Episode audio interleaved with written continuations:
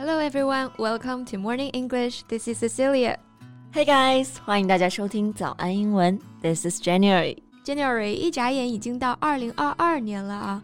现在进入到新的一年了，你有没有看什么电影啊？Yes, of course. My first movie in 2022 was Disney's Encanto. 在二零二二年看的第一部电影呢，就是迪士尼的动画片《魔法满屋》。 片名 *Encanto* 就是西班牙语 charm 魔法的意思。So what's it about? Well, in the film, Mirabel is the only member of her family without a magical gift. When she learns the magic is in danger of disappearing, she sets out to find out what is happening to save both her family and her home. I see.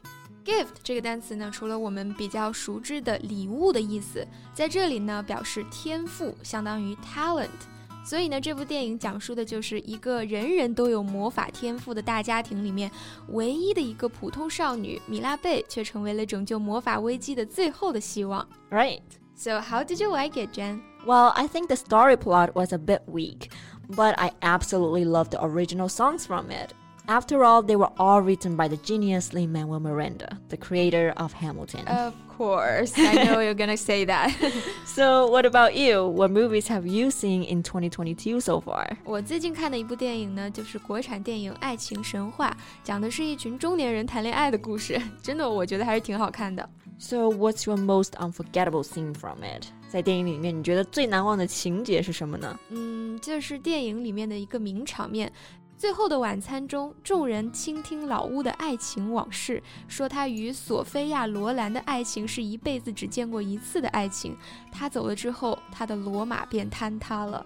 哎，听起来还挺刻骨铭心的。嗯，毕竟是一生的思念与遗憾嘛。不过刚刚提到这个索菲亚·罗兰这个名字还挺耳熟的，是谁呀？嗯，她其实是一个真正的大明星啊，欧洲国宝级演员。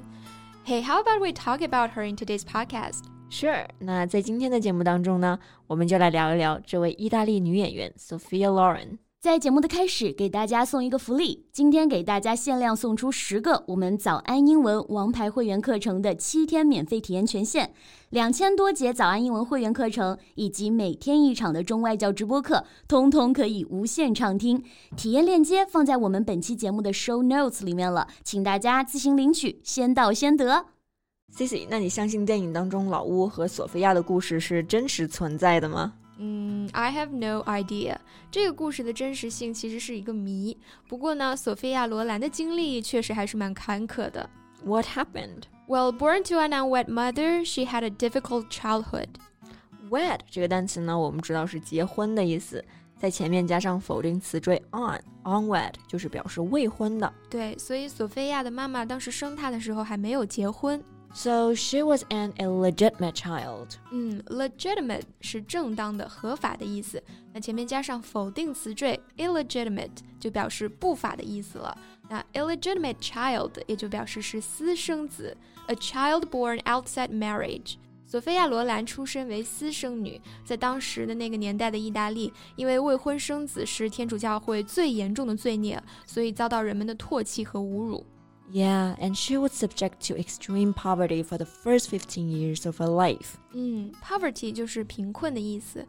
当时他们家里是极度贫困，extreme poverty，所以童年时期的索菲亚·罗兰过得十分的凄惨。但是在她十五岁的时候呢，命运发生了转机。Yeah, her fortune changed at the age of fifteen when she was spotted by a producer in a beauty pageant.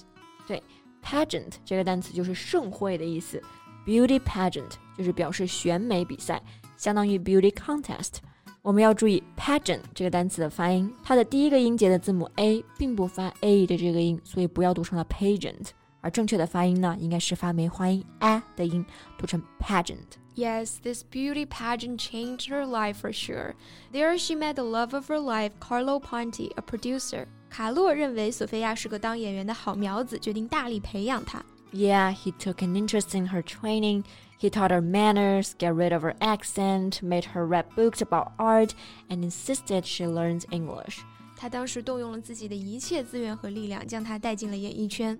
Right, and soon a strong feeling swallowed the both of them, despite their 22-year age difference. 他们两个人虽然有二十二岁的年龄差，但是却在合作中产生了感情，而且这段感情也遭受了很多的考验。Yeah, by then Carlo Ponti was already married and had two children. 是的，当时卡罗已经有家室了，而且还有两个孩子。虽然说婚姻早已名存实亡，但是当时的意大利不允许离婚，即使妻子同意，他也没有办法解除婚约。so, what did they do about it? They went to Mexico in 1957, where Ponti divorced his wife and married Loren. And it seemed like they should have been happy, but in Italy, their marriage wasn't recognized as legal. 所以他们当时就选择远赴墨西哥缔结婚约，但是呢，这个婚约却不被意大利所承认。是的，卡洛甚至被判定为重婚罪，两个人一旦入境就会被立即逮捕。But still, they didn't want to follow the rules of the society and end their relationship, so they left the country and lived in exile for many years. Exile 这个单词就表示背井离乡、流放、流亡的意思，一般跟介词 in 连用。To be in exile means to be forced away from one's home and unable to return. 对，所以为了爱情，他们从此成为流亡者，不能够再回到祖国。对，不过经历了重重波折之后呢，两个人终于加入了法国国籍，成为了合法夫妻。Yeah, and together they withstood all the blows of fate. Blow of fate 就是命运的打击，他们从此在一起，坚定地经受住了命运的重重打击。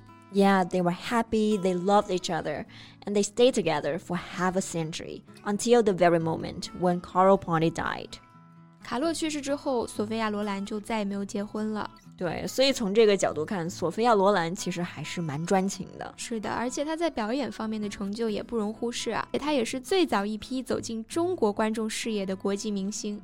Yeah, she was named by the American Film Institute as one of the greatest female stars of classical Hollywood cinema. 她在一九九九年的时候呢，被美国电影学会评为百年来最伟大的女演员之一。是的，从家境贫寒到全世界最具影响力的女演员，她的故事依旧激励着无数的追梦人。那今天的节目呢，我们就到这里了。